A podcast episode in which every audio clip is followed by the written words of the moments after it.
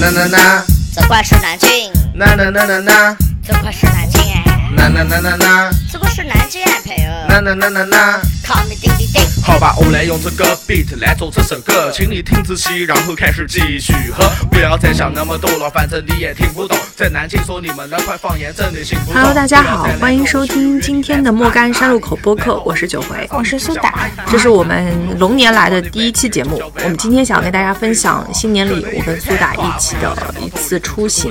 嗯，今年春节就有机会跟九回一起，我们两个人去一次短暂的出游吧。要跟大家分享的目的地是南京。嗯，南京应该是很多人都熟悉的城市啊，但是可能了解的程度就像我俩一样，觉得很熟悉，但是又不是那么熟悉。对，对我来说还是挺陌生的一个南京。呃，我觉得我们可以先说一下，就是我们大家对于这个南京在这次去之前的一个印象。苏打因为是老家，其实离南京还挺近的。嗯嗯，嗯，你就是你应该从小就经常去南京吧？就是我是安徽人祖籍，所以说对吧？南京被称为徽京，就是因为南京对于安徽人来说就是一个像省会一样的地方，就大家觉得很熟悉，然后觉得经常会去。语言上，包括饮食习惯上，其实也跟安徽比较接近吧。所以说，很多安徽人会觉得南京也是很熟悉的地方。然后我的话，从我自己的角度来说，我从小就想上南京的大学。哇就是哦，我最想向往的大学就是南京大学，所以我高考的时候自主招生，当时也是填南京大学，当然最后就是没有去成，然后也没有到这个城市去。但是我表妹后来就去了南京上大学，嗯，就是其实也是有点渊源。然后对我来说，南京就是一个很古朴的城市，古朴，嗯对，嗯你会觉得它，嗯，庄严肃穆吧。那另外就是说，因为中国近代史上它也有一段曾经被侵略和被屠杀的历史，所以它也显得有点沉重。嗯，所以说这个城市，我觉得它还是非常有历史底蕴的。然后从它地理位置来说，它其实也是南北的交界处，所以它也是南北文化的一个交界的地方，我感觉。因为在我的脑海里，南京就是六朝古都。嗯嗯嗯，是一个就像你说的历史文化底蕴很深厚的一个地方。嗯但是因为我从小可能是在杭州长大，可能苏州会跟杭州比较接近一点，嗯但是南京呢，就给我感觉它像一个稍微偏北方一点的城市。嗯然后我记得我第一次去南京的时候，当时就是慕名去打卡了，类似于像中山陵、嗯南京大屠杀博物馆。嗯，很沉重，就是这段历史扑面而来，让你觉得非常沉重。然后整个城市因为每次去都是阴天，嗯，就给我一种阴沉沉的，然后会让你觉得很悲伤。哦所以在这次去之前，我有过去南京的经历，好像是三四次吧。嗯哦，但总体来说，我对南京其实就是不熟。对我来说，还有一个点吧，就是因为可能南京是我小的时候我们家周边的大城市了，所以爸妈有的时候出差就是会去南京，可能会去上海，但是去南京可能更多。所以我感觉好像就是每次爸妈去南京回来，就会跟你讲很多南京的事情，带南京的食物。然后我记得以前特别流行，那现在可能不流行了，就是那个南京的雨花石。它但是现在没有怎么听到。嗯现在我觉得南京的关键词好像是鸭子，对 对对。还有就是红山动物园。嗯，是的，是的。我刚刚还掐指算了一下，我去过几次南京，我应该至少去过五次南京，哦但是每次都是匆匆忙忙的。是的特别是成年以后再去，可能也就是两三天，简单的玩一个地方或者看一个话剧，然后就走了。对他其实也没有一个全貌的了解。嗯，没错，我我跟你这个差不多。这次其实我跟你想要去南京，也是其实就是奔着红山动物园去的。对对对对对。嗯，所以我们今天的介绍也从红山动物园开始。对，这个是我们最关键的一趴。嗯嗯嗯，没错。嗯，那这次就是我们要去的南京红山动物园，我们也查了一下资料嘛。其实它也是一个蛮有历史的动物园了。它的前身是玄武湖动物园，是在上个世纪五十年代建成的。然后到一九九八年的时候，搬到了现在位于城北的这个位置，当时是一个红山公园。所以就是在很多老南京的记忆当中，以前的红山动物园就是一个设施简陋的这样一个。就我们小时候的概念里的那种动物园，然后零八年的时候，他换了一任新新的园长，进行了一系列的改革。在二零一一年的时候，他成为了中国第一家响应住建部的号召取消动物表演的动物园。然后一八年的时候，他也是中国第一家成功引进考拉的城市动物园。嗯然后所以说有人评价吧，就是它是华东地区乃至全国最好的公立动物园之一。嗯嗯，然后我觉得它火起来，其实是因为疫情这两年。对对，是的，嗯就是红山动物园它的第一次出圈，其实应该是在疫情，嗯如果我没有记错的话是。二零年的时候，嗯那个时候因为疫情嘛，就是很多的这种社会活动都已经停止了。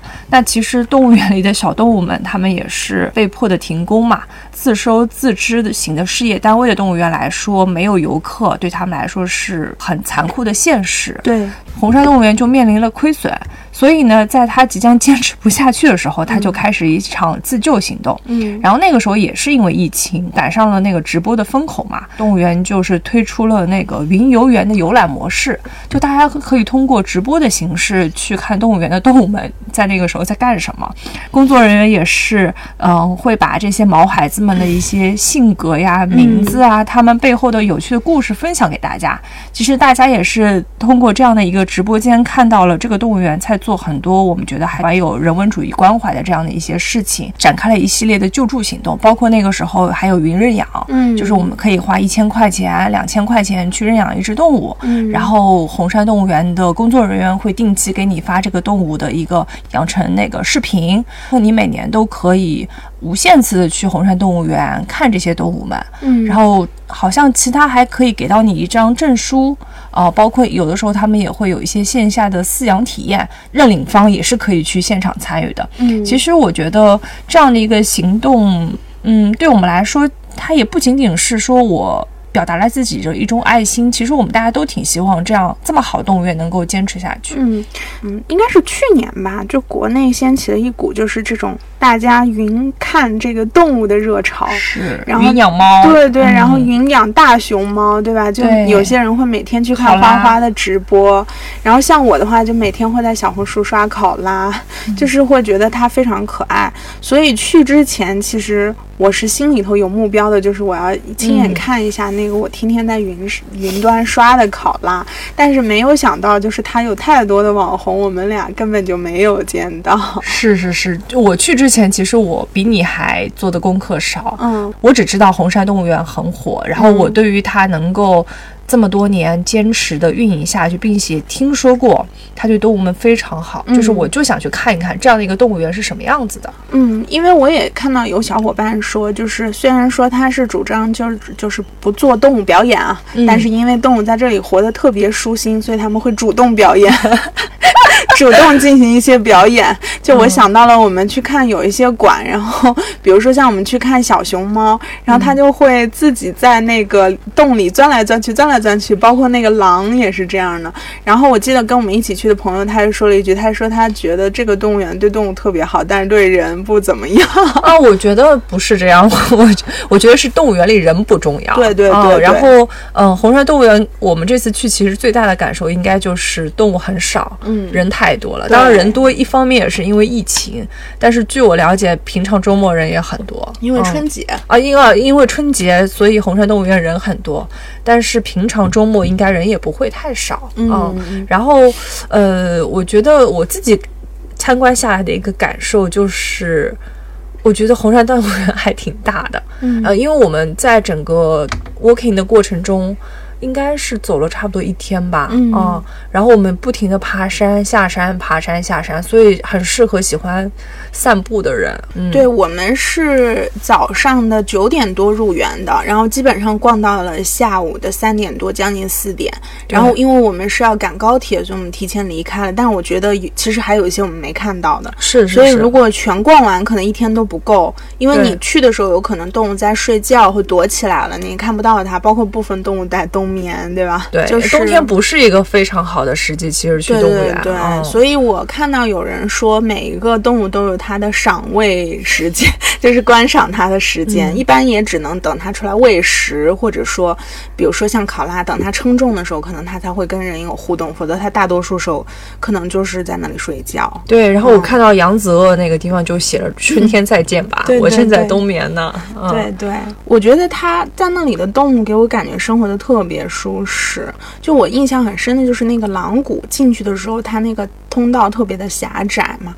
然后因为我们去的那天是阳光灿烂的，就天气还可以，我就在想，假如说是夏天特别热的时候，暑假，那从那狼谷走得多热呀！那那人经过那时候真的很不舒服，但是里面的狼真的好快乐、哦。嗯，好喜欢他们那种拟人化的那个描述方式，嗯嗯，就是因为他们给每个动物都起了名字嘛。。对，然后每就名字下面还会有一段话，嗯。简单的描述了这个动物的一些特性，但它的特性可能写的是，呃，这个只动物它比如说领地意识很强，它对同类非常友好，然后它曾经做过什么样的事情导致怎么怎么样，有一个好像是写狼说它要夹着尾巴坐牢，嗯。就是因为得罪了同类，类似于这样的一些描述，非常的有趣，然后觉得这个动物好像一下子就是变得生动了。虽然你看过去你根本不知道，比如说两只狼在你面前，你分不清楚。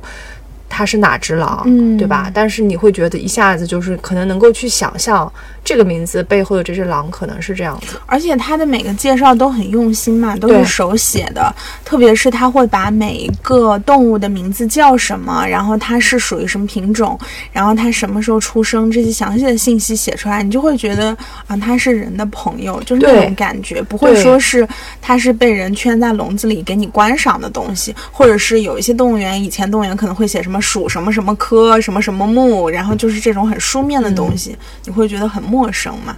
对对对，而且就是我觉得你说朋友也好，或者说你就把他当孩子一样，对对对，嗯，还有就是我好喜欢他们那些手绘。嗯，哦，他们每一个园区、每个展区都不一样，都是他们可能各自工作人员去去画的。因为刚好是新年，我看到他们好几个，比如说像熊谷狼的那边也会贴一些福字，然后那个嗯福字就会有明显的就是这个动物属性，嗯哦，能够感受到他们就是非常的用心，自然科普或者说是这些动物教育方面，还是有自己的一些小心思，可能比较戳我吧，我还挺喜欢的。对，而且因为就是它是有一些它也是建在山上这样的地方，它就外面会有一个玻璃的罩子，对对对，然后它都会提示说不要去拍打那个玻璃，对如果有别人拍打，你要去提醒他。嗯包括就是会写说不要投喂它，不要喂食。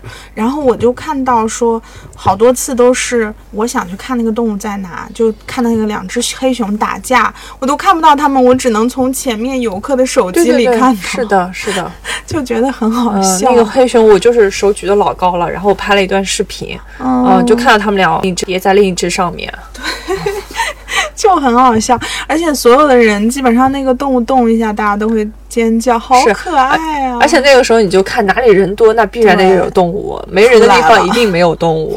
嗯，但它其实整个空间是流动的，就是我们在走的过程中，随时有可能它就跑过来了嗯啊。然后我还有感觉，他们生活的环境还挺不错的。嗯，就是可能以前看过的一些动物园，空间很狭小，对对对啊，然后他们也没有什么可以活动的区域，但是这里的话，就是包括里面的山啊、水啊、植物啊，各种各样的，给他们营造的这个生活环境非常好，嗯。所以你没有觉得说这个动物园里那种异味很浓，嗯。哦，好像没、嗯。没有，对，而且就我看到有一些呃关于有一些动物的译文嘛，就比如说咱们第一个去看的一个动物细尾獴，就是它其实比较像老鼠那种嘴尖尖，然后很可爱，它。最擅长的是打洞，就就挖坑。然后我们当时看到那个他一站起来，我们就都在喊好可爱呀、然后我看到，因为细尾獴是非洲动物，然后据说它当时刚刚被引进红山动物园的时候，它不太适应环境，应该是就是工作人员花了三天还是五天，才把他们所有的细尾獴从那个洞里找出来，就他们自己挖的坑里找出来，他们就已经在那个当时的环境里找到了适合自己的位置，所以我觉得这个可能跟这个动物园本身的这个丰容工作做得特别好嗯有关系。嗯嗯，就是丰容是一个动物园术语嘛，就是是指说，嗯、人类去创造一些景观，然后让这些景观能够和，就是让动物能够在这些景观里更好的生活。这个动物园还有个很大特点，就是也是挺放飞自我的啊。我们会看到有很多的企业认购，嗯啊，还有粉丝认购。那个最好笑的是考拉这这个地方有考拉人，就是我们知道那家考拉海购，对啊，它也是企业认购方。对对然后我们就会很仔细去看都有哪一些企业、哪一些民间组织、哪一些学校去认领这些动物，各家粉丝都有。就我觉得这个也是挺有意思，都纷纷的花了钱哦。所以说，感觉就是他们是有被好好爱着的。对，然后动物园主要也是挺会玩的，嗯，所以也是能吸引很多的年轻人，嗯，然后还有一个，我就感觉就是我们可能是因为外地游客嘛，所以对我们来说这一天时间很紧张，我们就忙着去排队，忙着去看这些动物。对对但是那边也有一些人，我觉得他们是坐在草坪上的。对于很多南京本地人来说，这个就是个公园。是啊，因为他们其实他们经常去。对他们只要花八十块钱办一张年卡，就可以无限次的来这里，哦，其实还挺实惠的。真的，嗯，比公园庙票划算。对，其实它跟我们杭州那个公园月卡有点像对，嗯，就是你嗯可以随时去这里，对，你就可以在草地上吃个午餐，晒晒太阳，然后想去的时候就去看一个什么动物，嗯看它过得怎么样。不过我看到真的是有人说，要想把所有的动物真的看一遍，可能去三四次都不够。嗯，可能要经常去，而且不同的动物它出来活动的时间还不一样。对，你要想把所有动物都看一遍，真的很难。嗯，确实是好羡慕南京人民啊，有这样一个特别好的公园可以去打卡。我们这这次就好几个动物都没有看到，对对对，我连杜杜都没有看到我。们也没有看到卡皮巴拉，是，就是很火的南京动物园的两个网红，顶顶流了。对顶流。而且我自己回来时候也发了朋友圈嘛，然后也有朋友留言说看到杜杜了吗？好多人问杜杜的情况，然后我们俩真的是出了动物园才知道原来还有杜杜。然后我们回来的回程的路上，九回就一直在扒说啊，怎么有这么多没有看到的？就觉得还是功课做的不够全。水豚是在那个冈瓦纳那个区域，对对然后对。杜杜应该就是灵长类那块吧。亚洲灵长馆。啊，然后嗯我们这两个馆刚好时间有限，都没去。对。啊。我是，我觉得，如果说大家锚定了哪个动物要看，最好就是进园区先奔那儿去，因为我们当时的目标可能是考拉是必看，对对对，啊，然后其他就是有什么看什么。是的，嗯、下次想去打卡的朋友可以先做做功课，看看你最想看的哪些，然后可以把最想看的先看完，然后再去看其他的动物。嗯。嗯，之前我就刷刷小红书的时候，说有人门票四十块买了四千块的周边对，啊，这门票四十，周边花四百，这个原来真是这样子，就是我们俩买了好多周边。真的，因为我觉得大家看那个周边就会不停的感慨感叹，好可爱、啊，每个都，想买，而且它的周边也都在排队，是，所以就是还真是挺需要精力的。嗯，每一个那个卖周边的地方都是人挤人的，对。对，然后好好多东西都抢不到。我我们后来也发现，其实网店上也有嘛，对对对。就是所以回来之后也是有在不停的看，要不要再买几个。嗯，就觉得买来送朋友做纪念品也是很好的是的，是的，但是其实那个我们买的那一家店，它好像不是官方的，嗯它应该也是红山动物园引进的一个合作方。嗯，哦但是我们两个人，特别是九回吧，就深深的被小熊猫给打动了。然后没有吗？小熊猫多小熊猫好可爱呀、我觉得小熊猫真的太可爱了，就是你感觉它特别的天然，然后所以说人类就是对于这种毛茸茸的哺乳动物无法就是抵抗。是，我觉得是我以前无知，就是我不认识它，嗯，这次就是也没有想到会遇见它。我真的以前一直以为小熊猫就是小浣熊，然后我这次去了才知道，原来它们是两种动物。对，就大家都以为是一样的对啊、反正就是我们本身没有抱希望，然后突然看见它，觉得哇操，怎么这么可爱？嗯然后就一下子就上种草了。嗯嗯但如果说换做考拉，考拉其实是我们满怀期待值去看的，所以当你真的看到考拉之后，觉得嗯，考拉真的好可爱，好可爱。嗯但是它的那种上限就没有小熊猫来的高。另外，我觉得它还有一个特别的区可以提一下，就是它有一个本土动物区，就其实是开辟出来为于为它本来在南京有的一些动物做的一些保护。你像我就第一次在动物园里看到狐狸，而且我看到他介绍说那两只狐狸，它们俩是就是本来是家养的，可能就附近的村民捡到了，然后养起来了，后来又捐赠给了动物园，你就觉得很温馨吧。因为狐狸其实也是国家二级保护动物，狐狸在那里虽然说狐狸真的有点味道，但是它在那里真的被保护的很好。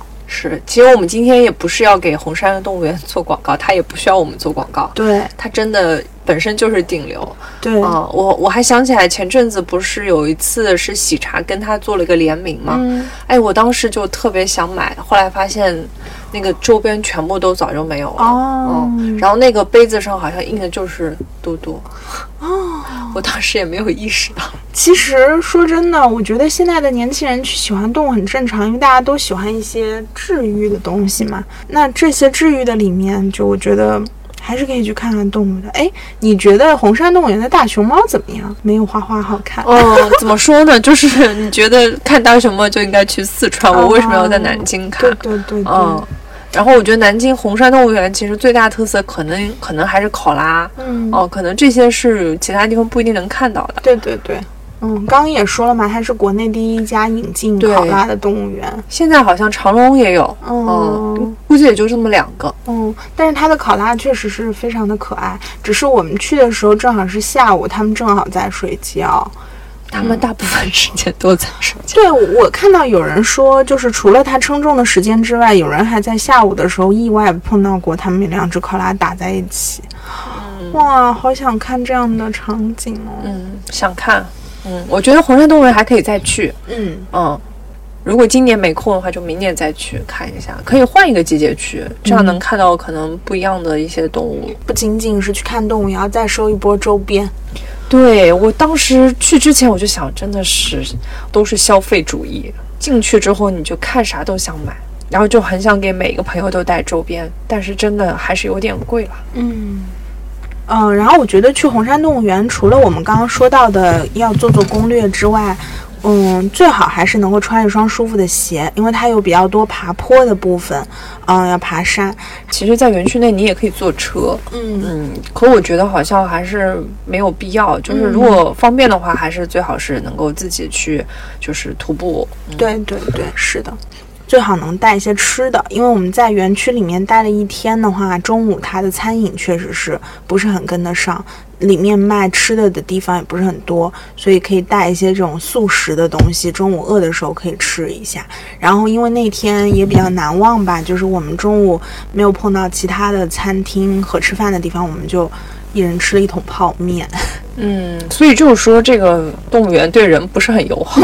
对，就是它可能给动物提供了特别充足的空间，但是它并不是那种想要嗯怎么去迎合人类的那种感觉，还是给动物创造了一个，就是说它的特色更多的还是保育嘛，保护和繁衍这些动物。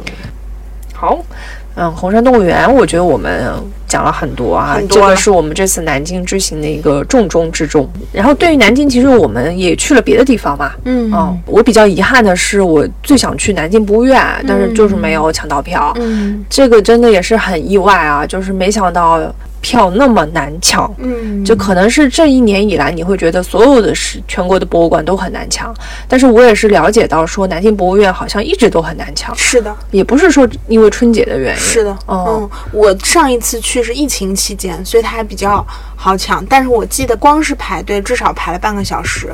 就在外面排队入场，嗯而且它就是因为限制人流，它也是要一波一波人往里放，它不能允许馆内同时存在太多的人，不然的话可能对文物也是一种伤害吧。所以说它也是严格限制人流的。但是我觉得如果下次有机会，你还是可以去看一看，因为它也有几个镇馆之宝。一直就很想去。然后南京博物院应该就属于江苏省博物馆吧？嗯，对，因为还有一个叫南京市博物馆，它对是属于南京市的。对对对对对对对。但是它藏品比较多和比较好看的是南京博物馆。嗯，OK，反正这个一直都在我的那个行程上面。嗯这次没去，只能下一次了。我觉得可以挑一个不是周末的时候去，嗯会更好一点。然后我觉得夏天估计人也会很多。是的，暑假的时候绝对人很多。嗯，然后我们因为没有去南京博物院，所以我们后来就去逛街了嘛。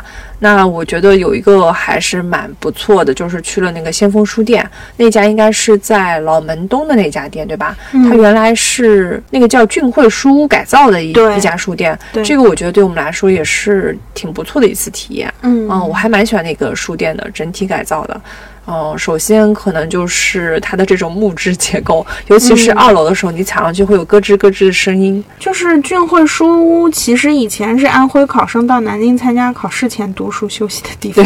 我还专门拍了一个它的这个介绍的一个牌子，然后它的整个的参那个就是修建的样式也是参考以前的徽州会馆，所以它整体的建筑风格是典型的徽派建筑，然后里面用的木雕也是香樟木跟白果木，就是都是木的嘛。我们从它那个二楼上去，其实可以看到它整个上面的斗拱，还有那些就雕梁的东西，嗯就会做的非常精致和非常好看。嗯虽然说它不是先锋书店最大的一家，也不是最老的一家，但是我觉得它还是在景区的一家蛮有特色的。如果是去老门东景区的，可以去这一家看一看。另外就是先锋书店，嗯也是火了很多年嘛，我觉得其实也是南京的一张名片。是的，嗯，因为我有一次就是慕名去打卡了一家先锋，就它最老的那家店。嗯嗯然后这次其实也是解锁了一家新店，因为先锋大部分都在南京嘛，然后全国各地也陆续开了一些店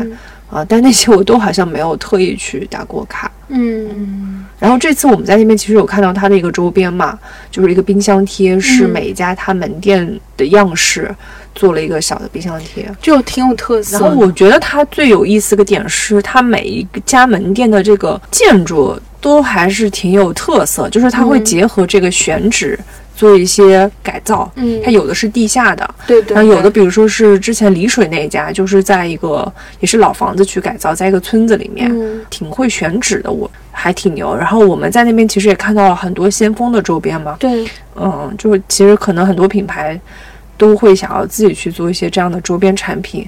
聊到现在，感觉南京是一个很会做周边的城市。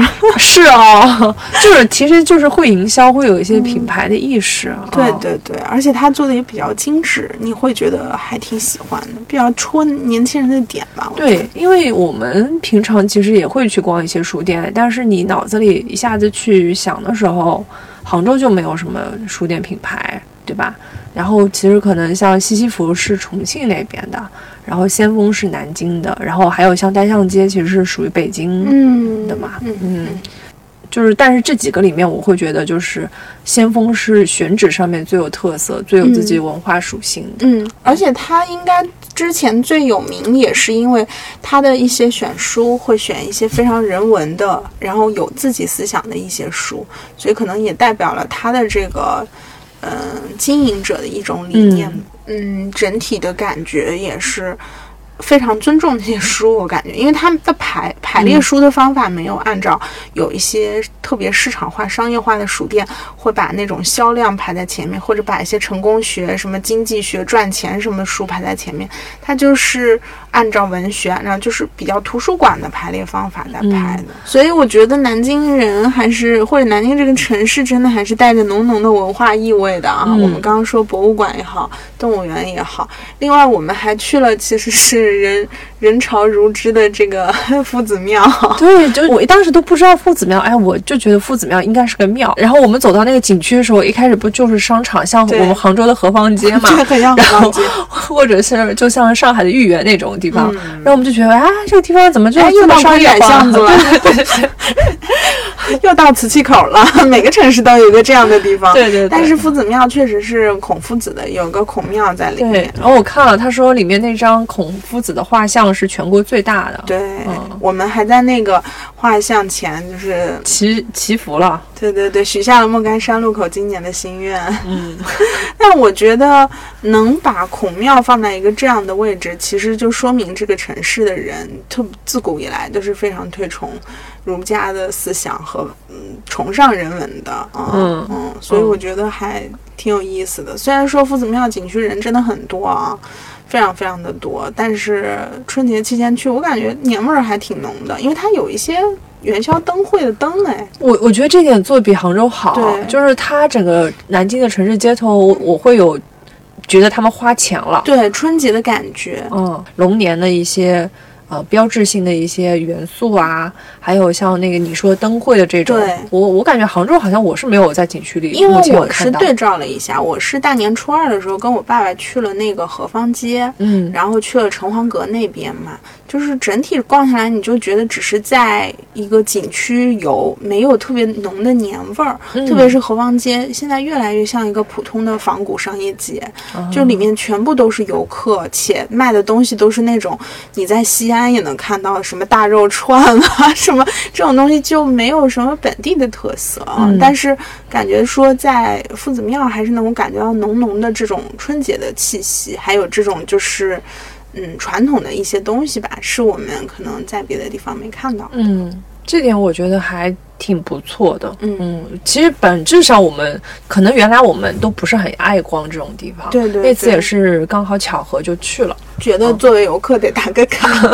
对，然后旁边就有秦淮河，虽然我觉得秦淮河好像也没什么意思。嗯，当然了，就跟我们的运河其实也嗯是差不多，对对但是对，确实它整体的年味儿打造会更好一嗯些。，包括我们当时还路过了那个乌衣巷，嗯是吧？然后我们那个秦淮河，我觉得它就是一个有点历史基因的这么一个商女不知亡国恨，，就是有这么一个印象，或者说有这么一个标识在，但它其实到了现在，它到底是个什么样的东西，或者说我们会把它赋予一些什么样的含义，好像也没有。就觉得它是一个人很多的地方。但是你作为一个游客去游览的时候，其实还是能感觉到它的一些不一样的地方吧。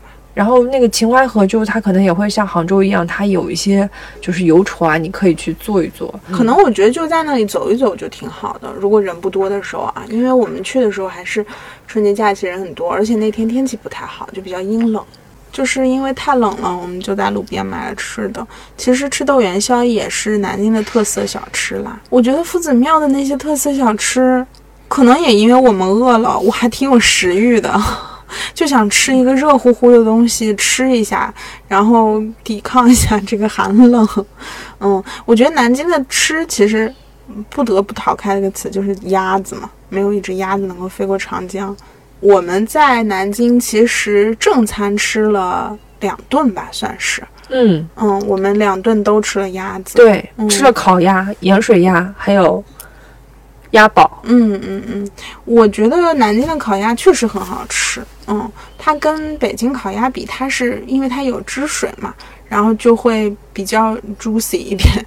另外，它鸭子本身其实做的没有任何异味，然后我觉得是比较香的。嗯，当然我们其实吃盐水鸭好像就感觉还好。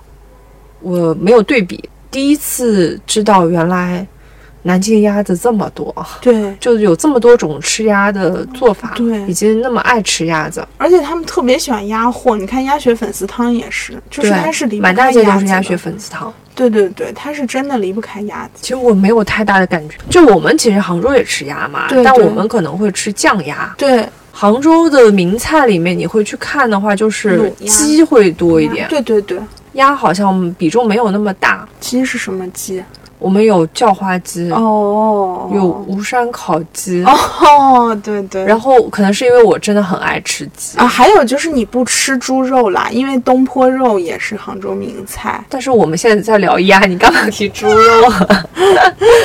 我觉得，我觉得南京人爱鸭子是就是。还有那个他们有个叫淤泥，是里面鸭肉的那个，对，香酥鸭那个淤泥香酥鸭，南京好吃的鸭子就是楼下店里买的那种，小吃店买的那种鸭子是最好吃的，随便一个店都挺好吃的。哦，嗯因为我们那天中午去吃的那家店，我也不清楚到底好算不算好吃。哦哦，以前可能吃什么南京大排档之类的，也有一些小吃。但我们确实是去的时间不好，因为我们是春节假期去嘛，然后那些特别有名的店我们都没能打卡，对。然，后也没开门，有一嗯。些、就是觉得可能在吃上还是有点遗憾吧。你一直在说那个牛肉锅贴，然后我们就嗯点了外卖，然后这个也是蛮出乎意料的，原来那个牛肉锅贴这么大只，而且它的那个面皮儿也跟杭州的那种锅贴不一样，它是特别厚的，嗯，然后是用菜油炸的。而且它是那种玉米面的，对对，嗯，它里面是牛肉，嗯，这个也是杭州没有的。我还是喜欢杭州的。嗯嗯，因为南京的那个李记清蒸锅贴，就是超级有名。是，但那天嗯那家店没开门。嗯对对对，所以我觉得可能我们以后还是得再去一去。，对，包括我有南京的朋友给我推荐了几家他们当地的菜馆儿，嗯像什么人权道，还有金哥，嗯，但是我们也都没有去。主要是要么就是没开门，要么就是人太多在排队，我们确实很饿，可能当时也没办法去了。嗯，对，所以我觉得在南京美食这块上，我是没有特别特别感受到。嗯，还有一个你们没体验到的就是河豚，就是春天的时候，这不是季节呢，春天的时候去南京就可以吃到那个嗯河豚、烧河豚，就是红烧河豚，非常好吃，就很软糯 Q 弹。这个为什么是南京的特色？因为一般就只有长江中下游地区会吃河豚吧，就是有江的地方才会有河豚嘛。然后河豚又是农历三岁的时候特别肥美，所以它就是吃河豚的季节嘛。嗯，因为我们下意识就觉得河豚有毒，一般也不敢能吃的就是没。有毒的呀，就是去掉它毒的部分。好的，我觉得我们下次可以去。好的，我听到你咽口水的声音了。嗯，其实我们这次在南京的时间还是挺短暂的，也没有说是对这个城市有特别全貌的一种印象吧。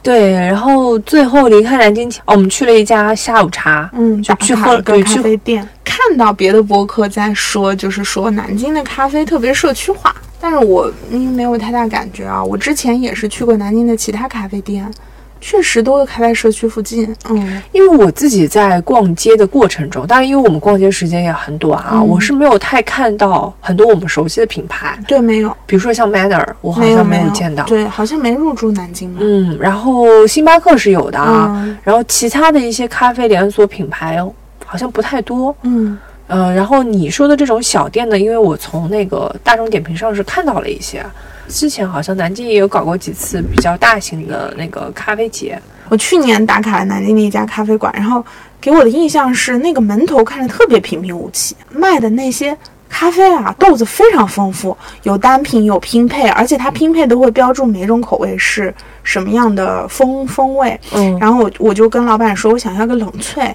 他就跟我说冷萃都有三四种，但是后来看了一下，可能只有一种。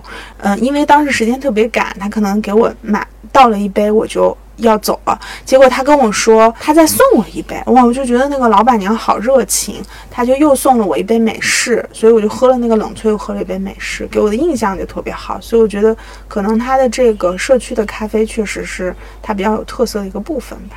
那家店连名字我都记不得了，因为特别特别平平无奇，我就是随手推门进去走进去。然后我们好像在南京也吃了一些面包。哦，对对对，那个特色街对，然后我们当时的第一反应是，哎呀，南京物价还挺便宜，便宜。便宜便宜，比杭州便宜。是的，我那么大个米米面包，在杭州的话，我觉得得要十二到十五块，嗯，但是它好像那天我那个才八块八。对对对，它的风味，因为我们吃的店太少了，也不能说是多么好吃，但我就感觉它好像，因为它那个面包店也是，就是我们去了一家实体的店，也是开在一个类似创意园区的地方。但它算市中心，嗯，它修的还是比较有特色的建筑。包括我们吃的两顿饭，我们评估了一下，就觉得好像不贵，所以说南京好像消费还可以，就是对大家挺友好的，对，因为南京号称事业单位之城嘛，可能大家的收入也低。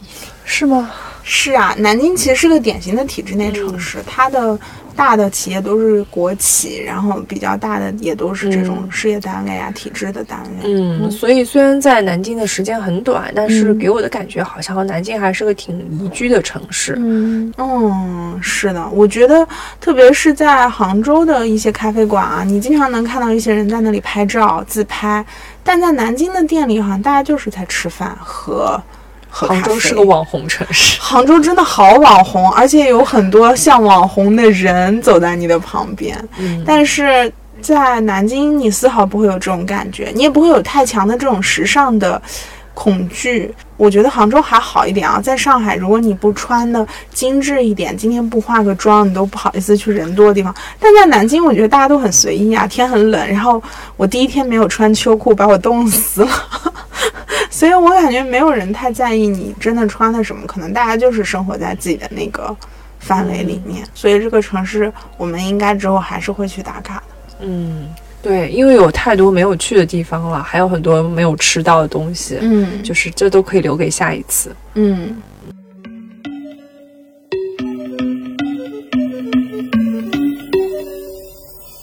啦啦啦啦啦啦我记得第一次去就是跟我爸妈去，就是那些什么中山陵之类。第二次去是因为我有同学在南京，然后我大学的时候去找他玩儿两天，然后第三次去就是看演演唱会去的，然后顺便去了一下仙风书院，然后就是这一次了。所以你看，它没有什么特别让我想要去的理由。嗯，但是那个时候，比如说去重庆，就是因为我想去吃个重庆小面。所以可能每个城市都需要一些自己的 icon，然后它需要一个特别吸引你的点。你要说南京给你留下印象最深的是什么？我现在 只有红山动物园，嗯但是别的你会觉得它好像 也有历史，对不对？也有文化，然后也有美食嗯，啊，然后也有风景。但是它可能单项也不是说特别突出，所以我看到有人说它是一个六边形战士，就是它哪个边儿都有。嗯，就可能每个都是八十分。但是你说特别突出的点好像没有，总不会有人说我就想去看南京大屠杀博物馆或者看中山陵吧。不，但现在有人会为了红山动物园去，所以说我们这期重点就是推荐红山动物园给大家。对，嗯，赶紧去，是的，是的。动物园非常的好玩儿。嗯，而且我们应该也还会再去去看看那些我们没看到的动物，杜杜啊，是吧？卡皮巴拉，好的，那我们这期节目就先到这里了。好嘞，那我们下期见。嗯，拜拜。Capibara, capibara, capibara, capibara, meu capicara. Capibara, capibara, capibara, papibara, quick, quick, quick, quick. Not so quick, quick, quick, quick. Wow, that's good, good, good, good. It's my mo, oh, oh, oh. Big in Japan.